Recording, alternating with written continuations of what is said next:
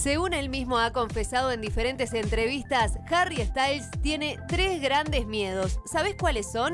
El primero es el miedo a las montañas rusas. El británico admitió que no logra disfrutar de este tipo de juegos mecánicos como la mayoría de las personas. El segundo, las serpientes. Si bien no ha sido diagnosticado con ofidiofobia, las rechaza totalmente. Por último, Harry también confesó que le da miedo la muerte, agregando después que su respuesta había sido muy oscura, pero es algo que angustia a varios. Si bien lo confesó como un miedo, al igual que el punto anterior, el cantante tampoco ha sido diagnosticado con la fobia, que en este caso se llama tanatofobia.